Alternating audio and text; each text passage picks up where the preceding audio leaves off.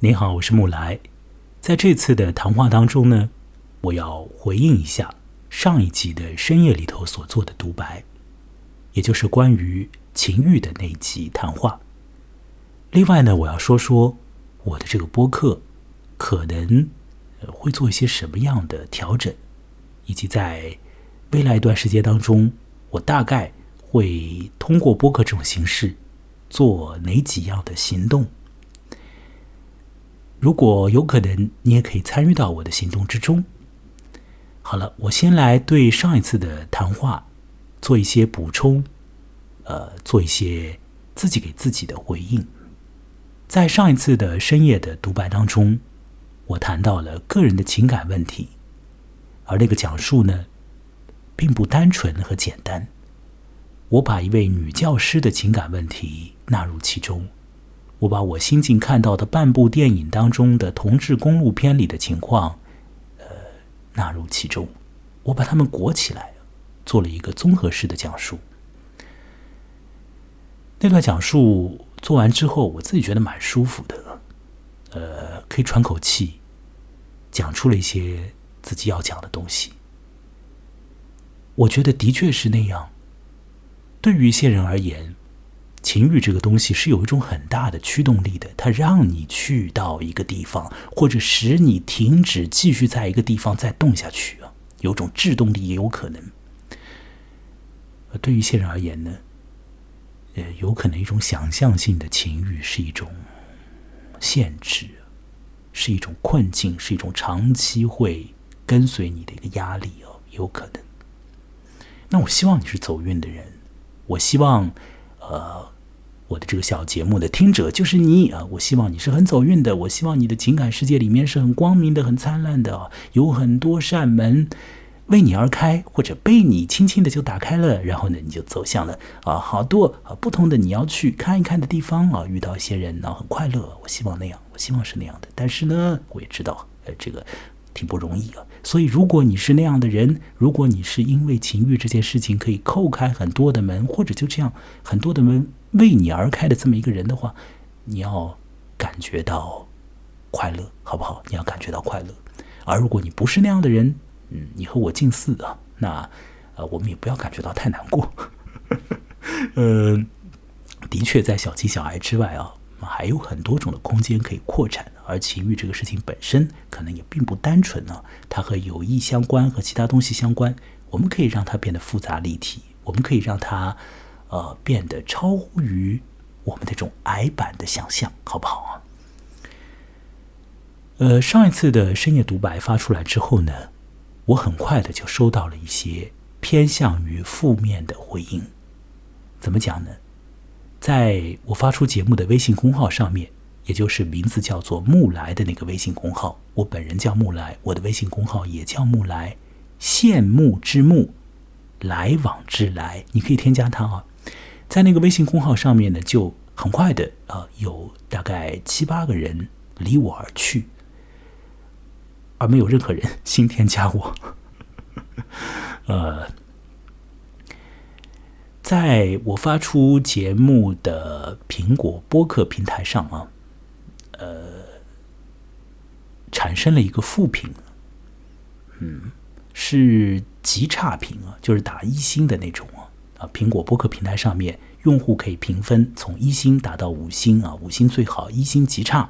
那有一个人呢，就给了我一星，然后呢，他还留下了这个恶言恶语啊，呃，就批评了我一下。我不知道是因为他听了好几集节目才产生这样的一种恶感，还是说他只是在一次的独白当中听到了一个在半夜里面啊，呃，自顾自的，好像有点神经兮兮的，显得有点莫名其妙的这个男人呢，在讲情欲的问题，而且呢又是个同志，他大概受不了了，打了个一星也有可能啊。那如果是后一种情况，呃，我觉得这个嗯。嗯，我觉得何必呢？如果是前一种情况，就是听了好多集，觉得没有名堂啊，那，嗯，既然听了好多集了嘛，那也就手下留情吧，呃，对吧？我是这样想的，所以，好吧，好吧，好，不要开玩笑了。说回来啊，就是会有一些负面的这个信号传回来啊，当然也有一些正面的东西，比如说我做出那集之后啊，发出来了之后，起码来讲，在微信公号上面，就是有一些人还会愿意去点点呢，听听啊。那我也收到了一些大拇指赞呢，还有收到了一些赞赏啊，赞赏就实打实的呃捐赠了啊，呃，当然也不多了，就是可以给我买点粥啊，买点大饼啊之类的，但也很好了。那么这个。点开的呃数字呢？呃，我坦白讲，要比我发出去评说和介绍一些文学作品的那种节目啊来的多，要来的多，在短时间内要来的多，也没有多多少，就多一点呢。那么对于我个人而言呢，当我把那样的独白实现完成发出之后，我自己是觉得好有一种。有一种疏解感呢，真的是有一种这种感觉。这倒不是说我心里好像把一个很沉重的东西来给呃释然了，根本就不是这样的，而是说什么呢？我实现了一个作品，我实现了一个讲述啊。我觉得我很享受那个，而且我自己认为我的这个讲述不是挺傻乎乎的，这个当中有一些微妙的东西。诶，如果你愿意感觉，是可以感觉得到的；你不愿意感觉，那就绝对感觉不到啊。所以我觉得我做了一个微妙的小作品，我就觉得很痛快哦，我对此而感到满足啊。所以那样的这种录音发出来之后，有一些负面的信号，也有一些呃让我感觉到呃疏解的这个呃感觉出现。所以呢，我的这个小节目的听者你。你认为我应该再做类似的这样的独白吗？我自己觉得我要做的，所以才有了现在这这样一集的这个独白嘛，对不对啊？我现在呢一边在谈话呢，一边也是手头给自己呢倒了一点黄酒啊来喝喝。深夜的时候独自一个人，有的时候确实很孤单寂寞，那怎么办呢？呃，就稍微的喝一点点呢，让我来喝一口。嗯。这不是一个特别好的习惯啊！大家不要学习我。我谈到情欲这件事情，一方面有我个人经历里面的一些刺激所导发出来，另外有一个很重要的原因，是我在录音之前的两三天，我在重看一个我以前看过的文章的时候。受到了一些启发。那个文章呢，出现在一本叫做《如何读？为什么读》的这么一本书当中。这本书的作者是美国人哈罗德·布鲁姆。这位哈罗德·布鲁姆呢，现在已经不在这个世界上了。不过他才去世也没有多少年呢。他是一个出圈的文学评论人。容我使用这种有点俗气的流行词，好不好？出圈的，就是我觉得呢，呃，好像未必是对文学非常感兴趣的人，也有可能愿意接触一下哈罗德·布鲁姆的，就稍微的看看呢，他大概写了一些什么。呃，即便说看的稀里糊涂的，那也可以看看的。就是哈罗德·布鲁姆有一种这样的魅力的，那。他在 YouTube 上面的一些讲话啊，一些视频啊，这个点开量呢也蛮高的。你知道，有一些名作家啊，非常厉害的小说家，在 YouTube 上面啊现身说法啊，打引号的现身说法啊，呃，去说一些东西，去做一些演讲啊，寥寥无几看的人啊。但这个哈罗德·布鲁姆还是有点影响力啊，有蛮多人会去看看他的这个样子，听听他的这个声音啊，了解了解他的想法啊。那么。他写的这个如何读、为什么读当中呢，就是非常主观、非常自我的，向他的读者介绍了一些，呃，他所喜欢的短篇小说作家以及他们的短篇小说的特色和部分的短篇小说。那么也讲到了一些诗人和诗歌，讲到了一些戏剧作者和戏剧剧本，呃，并且当然也会讲到几部长篇小说。那在讲到长篇小说这个篇章当中呢，这个哈罗德·布鲁姆呢，把长篇小说这一块啊拆成了两章。一章当中呢，他讲述美国的这个当代的，就是在他活着的时候那个当代的这种长篇小说，呃，也也也会讲到更早的，像是白金啊啊，也也讲到啊。那么，另外呢，就是他有一个章节啊，讲到在美国之外的一些非常经典的，或者在他看起来值得向一般的读者再做一番介绍、再做一番评论的这种长篇小说。那么，这个哈罗德·布鲁姆呢，就在我刚刚说的那个介绍我美国之外的长篇小说的这个章节当中，就是介绍了一本用德文写的长篇小说啊。这个小说呢，在呃中文世界当中也是非常容易就可以接触到的啊，相当容易就可以接触到，你一买就买到，或者网上你随便搜搜就出来很多信息的。什么小说呢？叫做《魔山》。魔鬼的魔，魔法的魔，一座山的山啊，魔山。这个魔山啊，我在大概啊呃，可能是二十四五岁的时候就去看的，非常好看的一个东西。当时觉得好好看，不过现在想起来大概也没有那么好看。我那时候觉得很好看的，嗯。魔山很经典的，它作者叫托马斯曼。托马斯曼，托马斯曼有一个可能更经典的一个体量比较小的一个作品啊，我讲出来，你你你有可能就就反应过来就知道的，叫做《死于威尼斯》，说的是有一个年纪有点大的男人啊，独自旅行跑到威尼斯啊，嗯，就看到了一个少年，就被这个少年吸引了，就追随那个少年，像跟踪狂一样跟他。那么后来呢？这个威尼斯城呢，出现了瘟疫啊，大家都要离城而去。结果这个老人，咦，他因为要跟踪，因为要啊紧随那个少年，而那个少年好像没有走嘛，所以这个老人就待在那个城里。结果呢，他最后呢，诶，死在了那边呢。死前还吃了一个小水果之类的东西，就死在那里了。说死于威尼斯。好像是一种情欲啊，他把你推到一个地方去，又把你给困在一个地方，死于威尼斯。当然，我说情欲呢，有的人就讲说你说的太 low 了啊。这个小说啊，他还讲了别的东西，很多高妙的东西啊，啊，也许吧，也许吧。但是情欲这个东西太明白了吗？太分明了吗？这就是讲到情欲的，没有办法，情欲啊，是一个人。就困在一个地方，就死在那里了，死于威尼斯啊。好，他的《魔山》呢，啊，一个长篇小说，很多人嗯会呃喜欢这个小说，是因为这个小说当中啊有如下的一些主题啊，比如说时间的主题，比如说疾病的主题，比如说青春的主题。和教育的主题啊，他们觉得这些主题很好。我等一下稍微解释一下啊。反正呢，有很多人觉得这种主题很好的。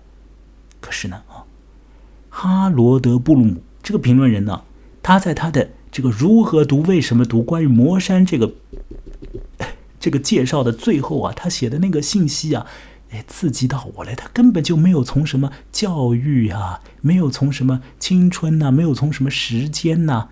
没有从疾病啊这种角度去说这个小说对于啊现当代读者的可以去重读的这个意义啊，他说到了一个别的别的一个方向了。那这个方向是什么呢？是什么呢？啊，你猜得到吗？我要说的主题是什么吗？是情欲，是情欲啊。好，怎么一回事？我等一下再来说哈罗德·布鲁姆他最后做的一个说法。我先要说《魔山》这个小说，它大概说到什么？刚不是说到有时间、有疾病啊，有青春、有教育，怎么一回事情呢？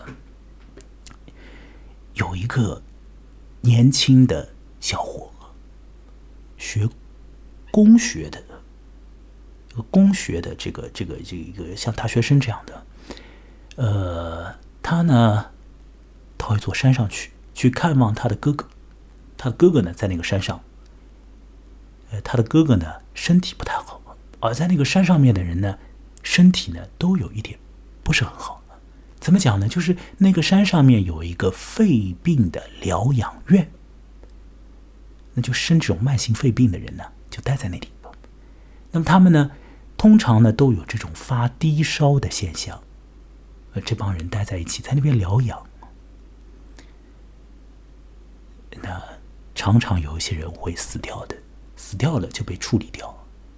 那待在那里在疗养之中的人呢，他们晒日光浴啊，呃，他们呃是算是中上阶层的这种出身的这种社会地位的人吧，才能够进去，因为你毕竟得要花点钱嘛，身无分文的人去不了的。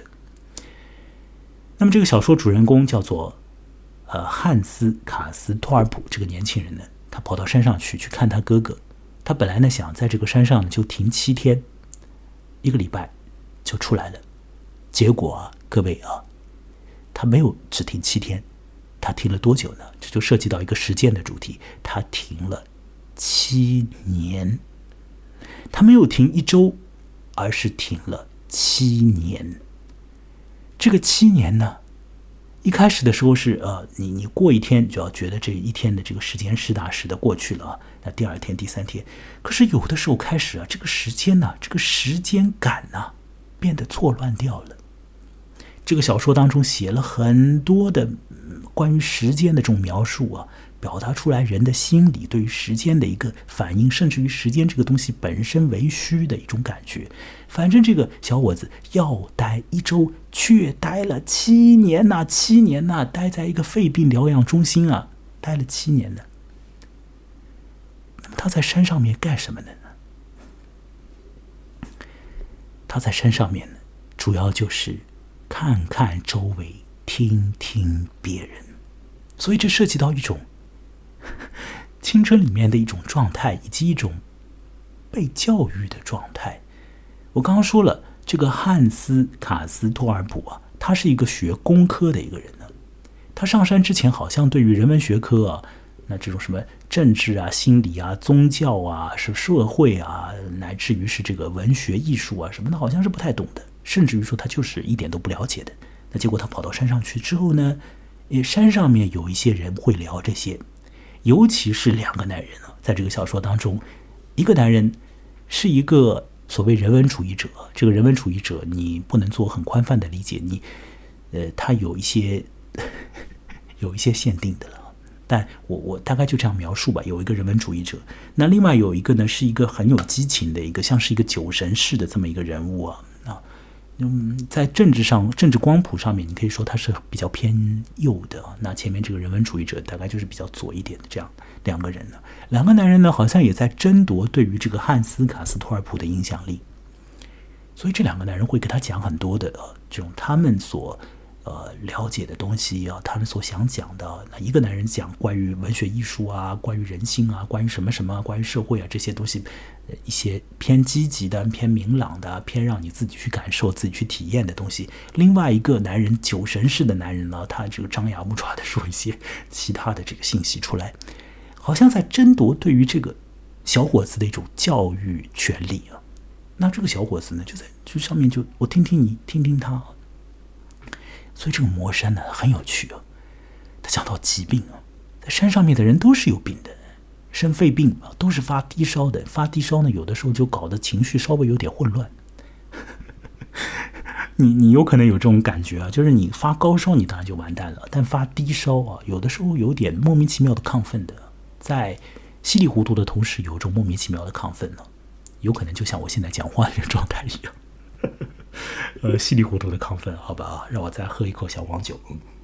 嗯，另外呢，它有这个时间的这个主题啊，山上面时间错乱啊，对吧？要待一周，结果待了七年。那么还有呢，就他讲到青春啊，这个汉斯卡斯托尔普年纪很小，呃，反正比我现在的年纪要小了。那么也讲到教育的这个问题啊，那由着教育，当然就扯出去啊。这个人文方面啊，社会方面啊，乃至于政治方面、宗教方面啊，这些就都涉及到了。当然，山上面呃这些人物形形色色、各种各样的，那透过这些人物，你又可以扯出来很多的话头了。这个小说被人所津津乐道的很大的一个面相，就是小说当中有关于教育的那个部分。可是呢，可是呢，可是呢，你要注意听我接下来说的啊，就是有的时候咱们看小说，你甭想受教育，没用的。你通过小说受教育没什么用，而你通过现实里面听听这个人，听听那个人，有可能对你来说也没有什么用的，也没有什么用一样的，没有什么用的。魔山那么好的一本小说。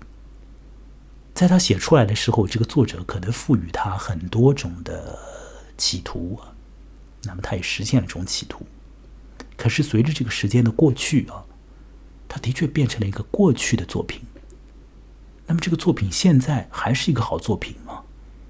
这个当中的那个那个年代的那种教育还有什么效力吗？有一点的效力，可是它的效力也不足啊，甚至于那个小说里面的。两个男人争夺对于一个年轻男人的那个影响啊，结果这个年轻男人好像也根本就没有受到那两个男人的实实在在的这个影响，只不过他下山之后呢，就是去从军，从军参与战争，可能某种程度上他受到了那个酒神氏的人的一些的感召啊。呃，我要说，我在看的这个如何读，为什么读？呃，哈罗德·布鲁姆。他所写的这个文章当中啊，他写了这么一段作结的话啊，我把这段话读一下啊。啊，这段话当中两个人名，一个人名托马斯曼，就是《魔山》的作者；另一个人名汉斯·卡斯托尔普，这个就是《魔山》里面的主人公啊，是一个经典的文学形象啊，非常经典的文学形象。好，我来把这段话念一下，你听一下啊。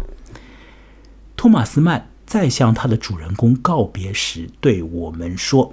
汉斯·卡斯托尔普之所以重要，是因为他的爱情梦。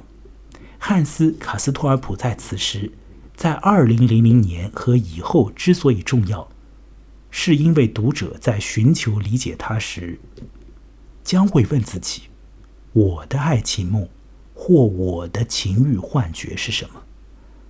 而这梦或幻觉。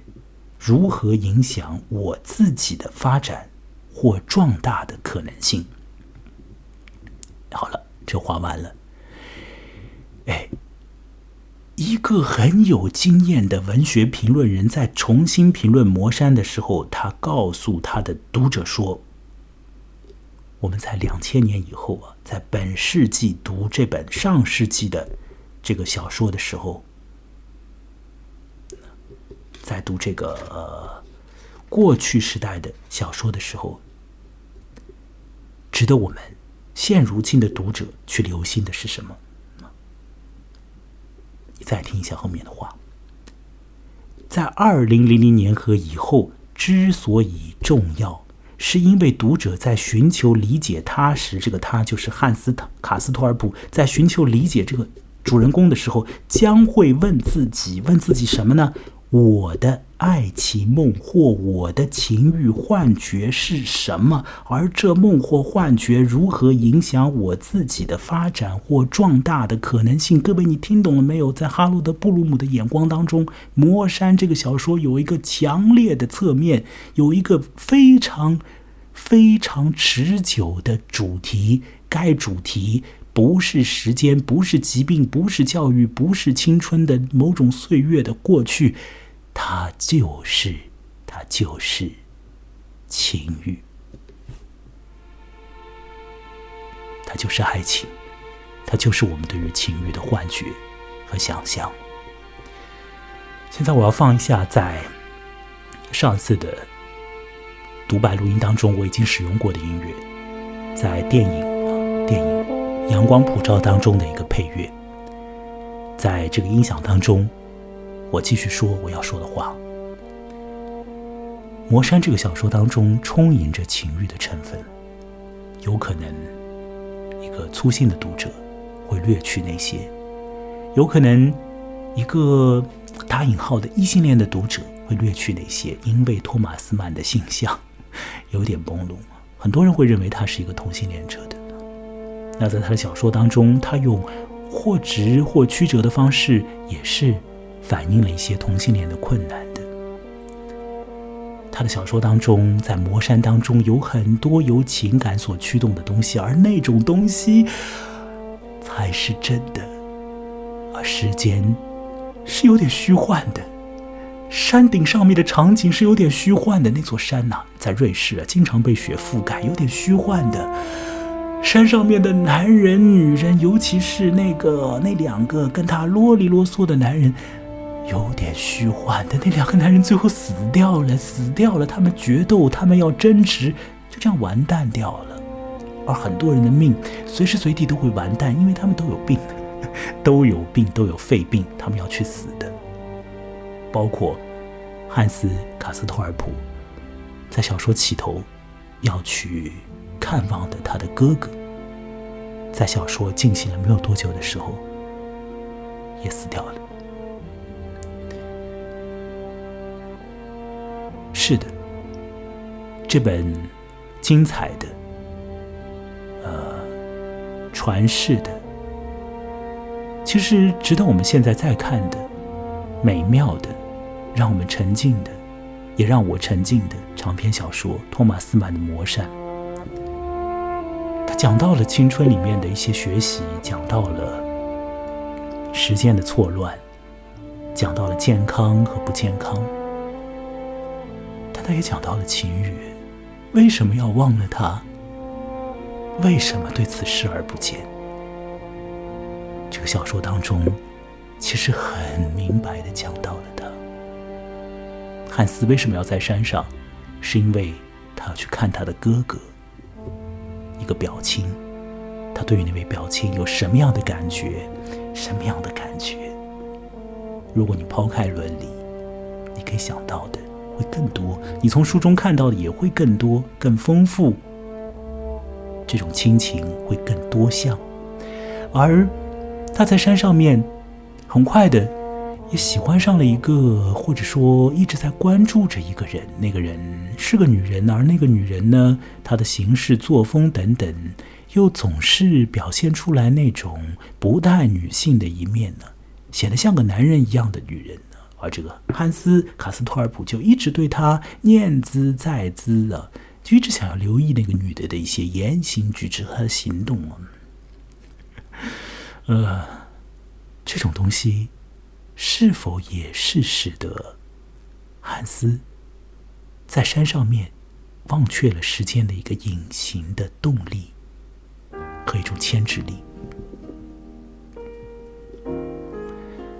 汉斯·卡斯托尔普在山上面那么长的时间，他受到很多人的影响。对于给予他影响的人，汉斯会不会也有一种情欲，一种宽泛而言的东西，一种希望那些人再跟他说一点，或者说再说一点，他也不觉得烦的那种，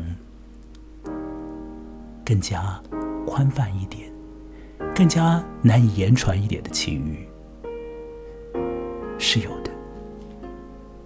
而小说当中对于一个年轻人的情感世界所描述的最为根本的东西，当然只可以、只可能是爱情，难道不是吗？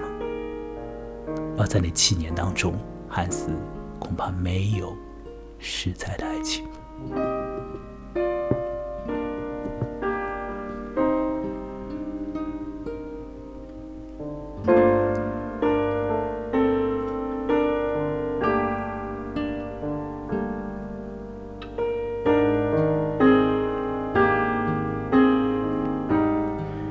我会觉得哈罗德·布鲁姆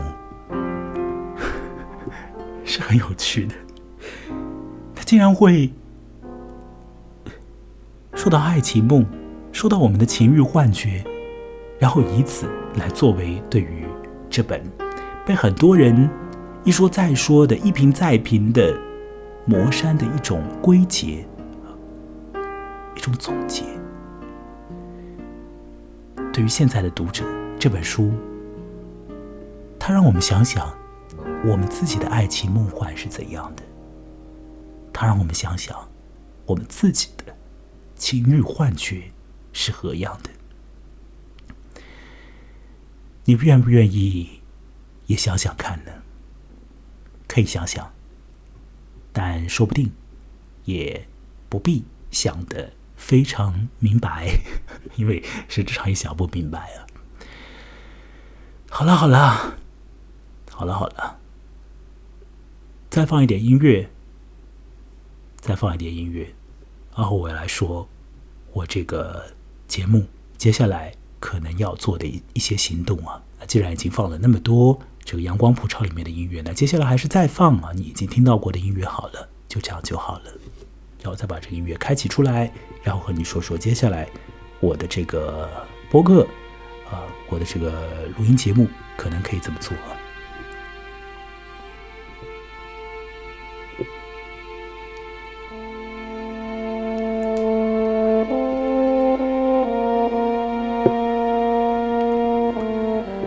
我想呢，我这个博客，我这个播客啊，有的时候它就是有一种格格不入啊，难以归类啊。呃，有时候呢，我就在。播客当中自说自话、自言自语啊。如果你愿意听，受得了，听听。如果得到一些东西，呃，你开心就好。那有时候呢，我也想用播客来作为一个渠道，用这种声音讲述的方式来作为一个渠道呢，就是说让我也去可以去拜访一些人，可以去认识一些人，然后呢，大家一起聊聊一些别的话题。以前很长一段时间，我把我要讨论的话题局限在、压缩在这种啊文学啊等等这个框架里面。那其实对我来说，现在构成了伤害啊，构成了伤害，把我压得有点惨了。所以现在我开启这个口子，我要去找找其他的人，聊一些别的东西，聊一些大家的心思、想法、经历等等的。那。我觉得很多话题都可以聊，我有我的聊的方式，我有我的做法和实现它的方法。那，当然，我有我的困难，我会去想办法克服一下它。那在我录好这段音频之后呢，这段音频录的有点乱七八糟啊，请你 包含啦。你听到现在，你已经包含我啦，所以谢谢你啦。我和你隔空干杯啊，再让我喝一点黄酒。嗯。录好之后发出之后呢，发出之后的白天，我就要啊坐着小船到长江对面，到魔都，到上海去了。我在上海呢，要去做一些访问，访问谁呢？哎，也许要访问我非常不了解的人，也要访问我已经有点了解的人。我计划呢是想去见一个女性朋友。让他来说说他的情感故事，或者他的情感困惑，有可能会去这样做。另外呢，我还要去见一个，呃，比我成熟一点的男人。这个男人做的事情呢，呃，他做的事情挺特别的。他做 SM 表演，还有他有一个工作室别人说他是一个神师，捆人的，他的确也在捆人。反正他不会捆我，因为我 他大概也看不上我，我也应该也对这个东西，嗯，没有这种特别大的这个冲动要去这样做。但是我想去了解一下这个人是怎样的，他被什么东西驱动我蛮想去了解一下，那听他来讲讲。也许他愿意和我讲一些，也也许他看到我很讨厌，我不知道啊。所以我录完之后，那个我要渡过长江，去看一下，去了解一下。那请他来参与一下节目，可能可以请成，可能请不成呢，不知道啊。那反正你等着看这个节目的更新，看微信公号上的更新，你就知道成不成了。另外呢，呃，我在崇明岛上也想想办法，就是要多做一点这个拓展。做一些和现实有更多接触的东西。我想呢，这个播客呢，归根结底，就是在目前社会当中还比较自由和自如的一种叙述性的，呃，一个载体，一个媒介，一种可能性。我在做一些叙述性的音频广播。那我请你来继续听听。如果这期节目你能容忍，呃，说不定可以给我一个回应。呃，一颗星，嗯，就不要给一颗星嘛。要给的话，多给两颗嘛，是不是啊？啊，就我当然是希望有一些好的回应了。当然，如果你有一些批评、有一些意见呢，告诉我也好啊。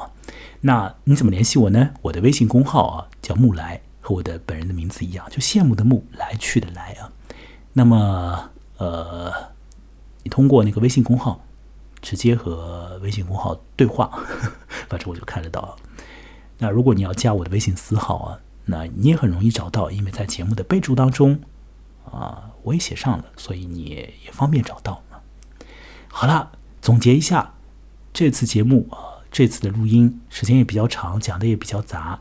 我回应了一下我上一次的那个录音，谈到情欲的问题。那讲到一个小说，讲到一个叫做哈罗德·布鲁姆的人对于一个经典小说的一种再评论啊，啊，他把这个经典小说的意义啊，最后归拢在。爱情梦和情欲幻觉上，啊，这有点奇特啊！我把这个东西说出来啊，我自己对此也想了一会儿。另外呢，我讲到了这个播客啊它可能性的一种做法啊，呃，尝试一下，嗯，这个不能被归类的怪怪的播客，我尝试一下做做看它，做一些和现实有关的东西，呃，当然，小说这个领域。呃，这种我感兴趣的东西，我以后有机会也还是会呃，说不定会常常说到的，应该会常常说到的。好了好了，那本次的录音就进行到这里了，本次的录音就进行到这里了，各位，我是不来的，祝你在你那边过得愉快，下回。